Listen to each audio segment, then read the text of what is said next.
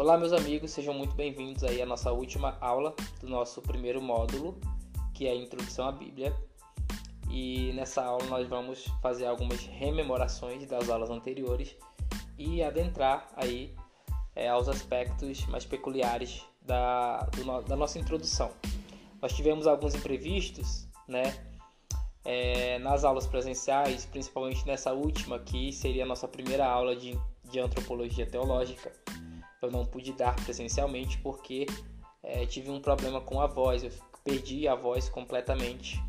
E aí eu não pude estar dando essa aula presencial para vocês, mas nós estamos aqui para, né, como eu havia prometido, é, liberar aí o conteúdo da última aula do nosso módulo de introdução à Bíblia.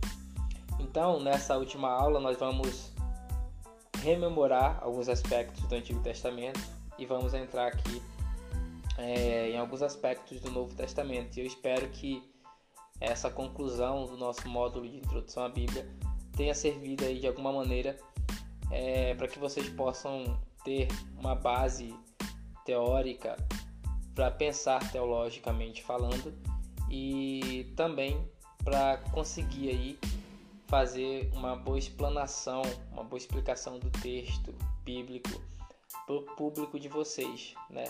Não só para quem é pregador, para quem faz parte de algum ministério, mas também para você que quer apenas estudar para entender melhor um pouco, um pouco é, do texto bíblico. É importante que a gente tenha essas premissas para a gente poder é, entender melhor o texto na época de Jesus, o texto na época dos patriarcas, entender também qual que era a mentalidade do autor em relação ao texto né, que ele estava escrevendo, a comunidade para a qual ele estava escrevendo e a cultura que fazia parte ali é, do povo de Deus, do povo da Bíblia.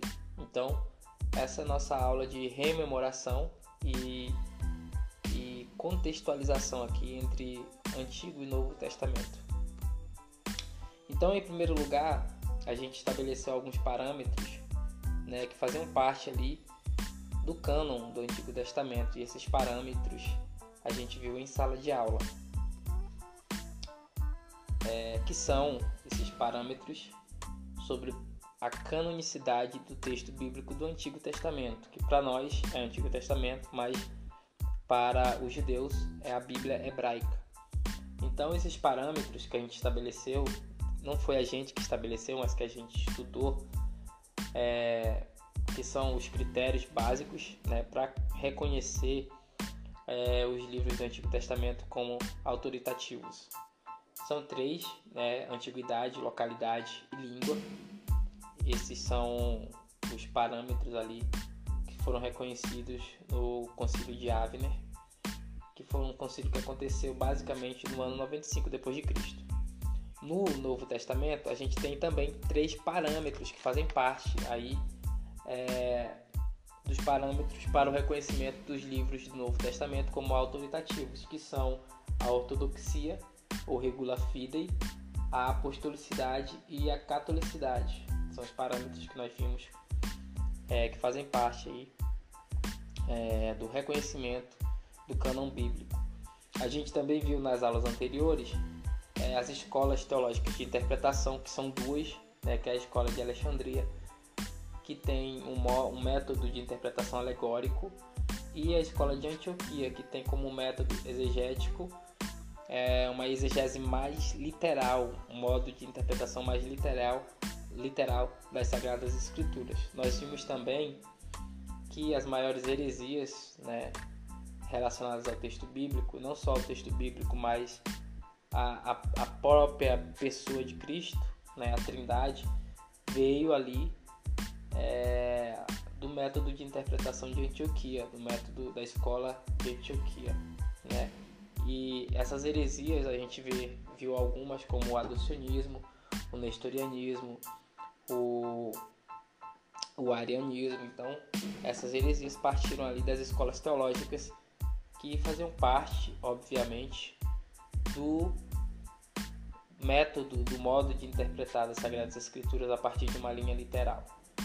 A gente viu também o método histórico crítico, né, que, que são basicamente foi compilado ali ou foi tornado público e conhecido por um teólogo chamado Julius Weinhausen, que vai estabelecer que a Bíblia ela teve quatro é, quatro documentos. A Bíblia no Antigo Testamento é uma compilação de quatro documentos, que é o documento javista, o documento deuteronomista, o documento sacerdotal e também documento eloísta, que juntos formam aí esse é, conglomerado, né, esse panorama de textos bíblicos que nós temos aí no Antigo Testamento.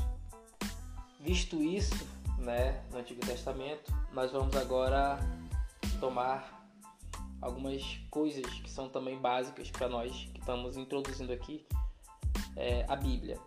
Então, no Antigo Testamento a gente tem né, é, a palavra, né, o debar, palavra em hebraico, debar, palavra criadora de Deus, que é o elemento ali em Gênesis 1 mais evidente, né? Deus diz e a sua palavra se realiza. Isso no Antigo Testamento. No Novo Testamento, essa palavra de Deus, que é efetivada na criação, ela é encarnada, ela encarna. E a gente faz essa leitura a partir do Evangelho de João. Quem lê o Evangelho de João imediatamente faz a associação ali com Gênesis 1. No princípio era o Logos, né? Era a palavra. A palavra estava com Deus e a palavra era Deus. Então, o Debar, a palavra se, se transforma em Logos. O Logos é a palavra, é o verbo encarnado, que é a própria pessoa de Jesus Cristo. Então, a gente tem no Antigo Testamento, é, a gente tem os profetas que falam a palavra de Deus. Né? No Novo Testamento há um novo elemento. Né? Deus ele fala através de Jesus, fala por Jesus. Então Jesus é a palavra que tomou forma, a palavra criadora de Deus que tomou forma, que encarna a realidade, isto é, arma a sua tenda. E esse armar a tenda basicamente é uma experiência, né? Isso é, é, a palavra se tornou carne e habitou entre nós, né? É, ou seja, armou a sua tenda entre nós. Esse armar a tenda é, é uma rememoração ali da experiência do Êxodo, onde Deus ele estabelece uma tenda entre o povo de Deus, entre o seu povo, onde Deus habita em uma tenda. Ele arma sua tenda e vive entre o povo. Essa tenda no Novo Testamento é a própria pessoa de Jesus. Jesus é a tenda de Deus ali no Novo Testamento. No Antigo Testamento a gente tem a figura dos profetas, no Novo a gente tem a figura dos apóstolos, né? Então a gente há aí essa, essa comunicação entre o Antigo e o Novo Testamento que é muito importante para nós. Assim como, gente, assim como no Antigo Testamento a gente tem é, uma divisão tripartite da Bíblia, no Novo Testamento a gente também segue essa divisão tripartite. A gente vê, por exemplo, no Antigo Testamento, que a gente chama de Tanakh, Tanakh que é uma subdivisão em três, três partes, que é o, o T significando Torá, o N de, de Na é, significando Neviim, que são os profetas, e o K significando Ketuvim, Tanakh, que são os escritos. Então a divisão tripartite do Antigo Testamento. No Novo Testamento a gente tem também é, uma divisão tripartite que são os evangelhos, né, Mateus, Marcos, Lucas e João, o Corpus Paulinus e os apóstolos, né, Corpus Paulinus e os apóstolos, que são ali as cartas apostólicas, né, de Pedro, João, Judas, Apocalipse. Enfim, a gente tem essa divisão aí tripartite da Bíblia no Antigo e no Novo Testamento. Isso é muito importante, né, dessa divisão, porque há uma estreita relação entre o Antigo e o Novo Testamento. O Novo Testamento ele se encontra oculto no Antigo Testamento e o Antigo Testamento se encontra revelado no Novo. Isso é importante para nós que somos cristãos reconhecer a autoridade do Antigo Testamento. É, a gente pode ver nas figuras ali do Antigo Testamento, quando Deus fala, Deus faz uma aliança, Deus estabelece uma aliança com seu povo e ali ele promete uma terra, terra prometida, que é Canaã, né? a terra de Canaã. E no Novo Testamento essa terra de Canaã basicamente se transforma no reino de Deus, né? A gente tem também como figura no Antigo Testamento, a gente tem a cidade de Jerusalém, que lá no Novo Testamento se transforma na Nova Jerusalém. Né? No Antigo Testamento a gente tem a Carral, isto é, a congregação do povo, que se transforma ali em igreja. Então há uma estreita relação entre o Antigo e o Novo Testamento. Né?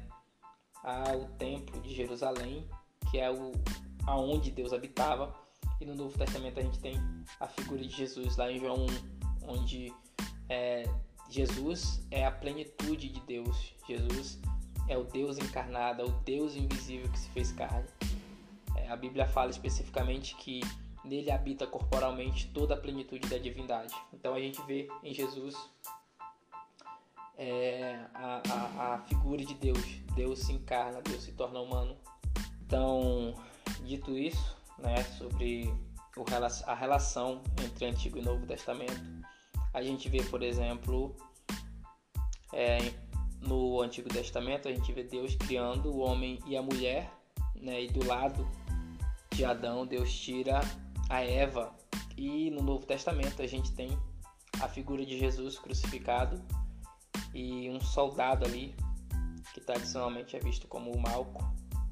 Ele fura o lado esquerdo de Jesus, né? perfura o coração de Jesus, e desse lado esquerdo de Jesus sai água e sangue, que representam ali a nova aliança, o batismo e a santa ceia ou a eucaristia, né? Então, no Antigo Testamento, Deus tira do lado de Adão é a Eva e Jesus no Novo Testamento é o novo Adão e a igreja é a nova Eva, né? Aquela que saiu do lado de Jesus, aquela que saiu do lado do novo Adão, do Adão espiritual, do Adão que cumpriu a promessa, do Adão que foi obediente, então a gente tem essas, essas relações entre o Antigo e o Novo Testamento que são muito importantes para a gente entender a dinâmica, né? E a gente tem uma máxima hermenêutica dentro do protestantismo que é a escritura interpreta a escritura. E essa máxima deve ser usada como, como base de leitura. Nós temos que entender que a Bíblia interpreta a própria Bíblia.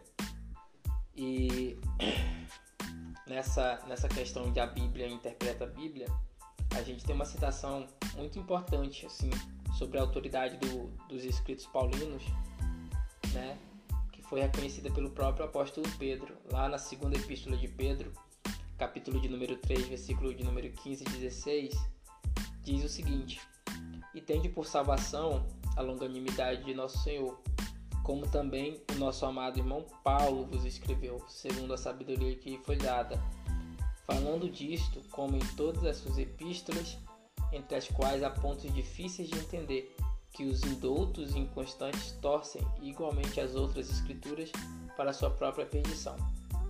Então aqui Pedro reconhece que os escritos de, de Paulo são também palavra de Deus e que dentre essas coisas existem coisas que são difíceis de entender. Esse é um dos pontos muito importantes.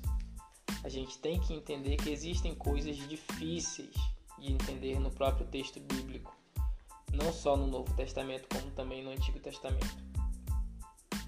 Então, a gente tem é, coisas que são difíceis de entender.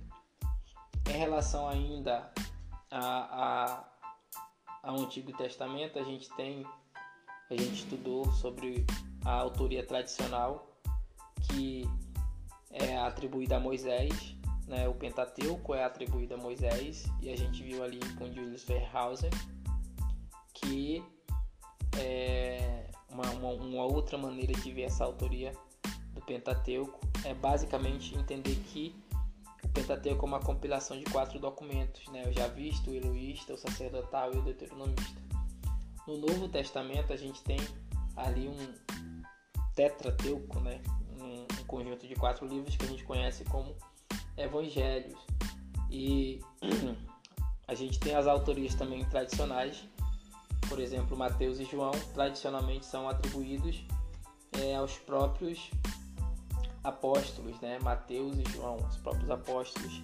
Mas aí existem é, discussões sobre essa autoria, que não seriam os apóstolos, mas as comunidades que eles estabeleceram. Né? É, esses livros seriam é, compostos e escritos pelas comunidades, né? Então, comunidade joanina, enfim, são aí linhas de autoria que a gente tem. A gente tem, por exemplo, é, Marcos e Lucas, que são os sucessores de Paulo, né? É, como os autores dos evangelhos de Marcos e de, de, de Lucas também, e Atos dos Apóstolos. Então, nessa relação, nessa relação de autoria que a gente viu em sala de aula, que foi muito importante, a gente tem a leitura e a interpretação dos textos do Novo Testamento. O Novo Testamento ele não só lê é, o Antigo, como ele reinterpreta o Antigo Testamento à luz das vivências que foram acontecendo ali é, no Novo Testamento, né? Então, por exemplo, onde se lê lá em Isaías 7,14, a jovem conceberá e dará luz a um filho a quem será chamado de Emanuel, essa jovem, na tradução e interpretação do Novo Testamento, é, do, é, do Antigo Testamento, que a gente conhece como Septuaginta, essa jovem se transforma na virgem lá de Mateus capítulo 1. A virgem conceberá e dará à luz um filho a quem chamarão. Né? de Emanuel. Então, em Isaías 7,14 é uma jovem a quem chamará. Né? E o Novo Testamento relê essa passagem, atualiza e interpreta. A jovem se transforma na virgem a quem todos, não, não chamará, mas chamarão, a quem todos chamarão de Emanuel, que traduzido significa Deus conosco. Então, obviamente, isso é um aspecto muito importante do texto bíblico, porque ele relê né, os textos do Antigo Testamento é, e reinterpreta, atualizando-os nas vivências que eles têm ali. O que nós fazemos também, a gente relê os textos hoje e atualiza para o nosso contexto, né? sempre levando em consideração, claro, o contexto do texto e o contexto literário né? e a intenção teológica do autor. A gente tem também outras, outras outros livros que a gente não viu em sala de aula, que a gente não viu, mas eu posso estar citando brevemente aqui, né? Que a gente tem ali, por exemplo, é, o livro de Esther, a gente tem ali é, o personagem principal que é Esther e Mardoqueu, que ali são representações de dois deuses que faziam parte daquele período, que era Ishtar, Estar, uma deusa, né? E Marduk, então a gente tem é, se transforma em Esther e Marduk se transforma em Mardoqueu, que é uma maneira de reinterpretar as realidades. Então a gente viu em sala de aula também que é, a verdade não é um fato narrado, um fato narrado, mas é uma mensagem que está sendo transmitida. Qual que é a mensagem do autor quando ele escreve, qual que é a intenção do autor, o que ele, o que ele intenciona comunicar, o que ele intenciona comunicar quando ele escreve um texto, né? qual que é a intenção principal do autor que a gente conhece como agiógrafo, que é o escritor sagrado. A gente sabe que a Bíblia é a palavra de Deus e como tal ela transmite a verdade sobre a salvação. Mas a gente sabe também que essa verdade, através, é, mesmo a Bíblia sendo autoria divina, ela também é a autoria humana, ou seja, o texto ele, ele carrega ali é, expressões do autor, né? Expressões e coisas que são peculiares aos escritores, aqueles que escreveram o texto. Isso é muito importante, que precisa ficar claro para a gente. Então, dito essas coisas, a gente pode falar basicamente é, de dois gêneros, assim, em relação aos nossos estudos. É claro que existem mais, mas só dar uma pincelada para a gente fechar o nosso bloco de estudos, né? O primeiro é o gênero narrativo e nesse gênero há uma certa seletividade de fatos, né? Então os fatos são selecionados de acordo com a intenção teológica, de acordo com a mensagem teológica que o escritor tenta transmitir. Isso é muito importante. Né? O texto também dá uma ênfase a um aspecto, dá uma ênfase a uma mensagem. Isso é importante, precisa ficar claro na hora da nossa leitura. Qual que é a ênfase do autor naquele texto? Né? Porque às vezes não é, ele não está enfatizando um fato, mas um aspecto importante do texto. Isso ocorre nos textos de Gênesis 1 e 2, onde a gente tem Gênesis 1 uma espécie de cronologia e Gênesis 2 a cronologia está invertida, né? Ali a gente há uma ênfase. Qual que é a ênfase de Deus? A criação do homem nesses dois textos. Então é muito importante. Há uma ordem, né, também nesse gênero narrativo há uma ordem. Às vezes essa ordem é cronológica, às vezes essa ordem é temática, né? Então, isso é importante, que a gente precisa ter em mente isso, que há uma ordem, seja ela cronológica, como no caso de Gênesis 1, seja ela temática, como no caso de Gênesis 2. E há uma aplicação desse texto né, às nossas vidas diárias. E essa aplicação ela não é sem imparcialidade. O texto bíblico não é um texto imparcial. O texto bíblico é parcial, ele parte de um ponto de vista, ele parte de uma intenção, ele parte de uma mensagem, ele parte de uma fé, de uma crença. Então ele não é imparcial. O texto bíblico ele parte sempre de um, um, uma ênfase de uma mensagem que precisa ser transmitida, ok? É, esses são os aspectos do texto narrativo, do gênero narrativo. A gente tem também, obviamente, o texto, o gênero poético, né, que tem ali uma certa concisão, isto é, é são conjuntos de textos com sentenças curtas. A gente pode pegar para exemplificar o Salmo 23. O Senhor é meu pastor, nada me faltará.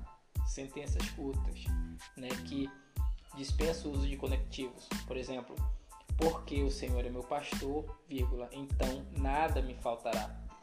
Então a gente tem esse aspecto muito importante no, no texto poético, que são sentenças curtas, há uma certa concisão, há é, um paralelismo, o texto poético ele diz a mesma coisa basicamente, mas com palavras diferentes. Né? Às vezes a, a ênfase está em coisas diferentes, mas ele tenciona comunicar uma mesma verdade, né? Isso é importante, né? Ele diz a mesma coisa com palavras diferentes e não só diz a mesma coisa com palavras diferentes, mas agregam a essas palavras, a, a essas palavras, né? agregam novos elementos a essas palavras. Há também no texto poético a métrica, que é um dos assuntos assim, muito estudado entre os teólogos e que eu não domino muito bem a questão da métrica, porque para eu dominar muito bem eu precisaria dominar também a, o texto no seu original, porque essa métrica existe no original hebraico e eu não domino hebraico. E há a questão das imagens, né? as imagens que são é, as representações daquilo que existem. Então a gente tem, por exemplo, no Salmo 23, a gente tem a imagem de um Deus que é pastor, né? E a imagem de um povo que é rebanho, de ovelhas, né? Isso são imagens construídas no texto poético, que é perceptível. Então quando Deus, é, quando a Bíblia fala lá no Salmo 23 que o Senhor é o nosso pastor, né? a palavra está nos colocando como ovelhas, né? O que não somos. Obviamente é uma imagem construída é, pelo texto e pelo autor e que quer nos comunicar uma verdade. Isso acontece muito lá no Novo Testamento com as parábolas de Jesus. Jesus está sempre colocando o reino do céu como algo. Então, o reino do céu é semelhante a um homem que construiu a sua casa e tal. Então, o reino do céu, o reino dos céus a palavra de Deus sempre tem, esse gênero poético sempre constrói o texto a partir de imagens, né? Imagens que, é, que, que são metáforas, que são metafóricas, né? Para a vida cotidiana. São verdades que se transmitem através de histórias criadas. Então isso é muito importante no texto poético e é identificável. Em alguns momentos, o texto narrativo ele intercala entre narrativo e poético isso precisa estão intercambiáveis. Isso precisa ficar evidente quando a gente está lendo o texto bíblico. Então, isso é importante, por exemplo, eu não falei em sala de aula, mas eu vou falar agora. É a questão da imagem em Cantares 1:9, eu vou abrir aqui a minha Bíblia e ler junto com vocês. Cantares 1:9 para vocês perceberem essa, essa questão da imagem. A imagem é muito importante, né? a imagem fala. Então, é, Cantares, Cantares 1, 9 diz o seguinte: As éguas de Faraó, as éguas dos carros de Faraó te comparo, ó amiga minha. Então aqui há uma comparação, é uma imagem. As éguas de Faraó.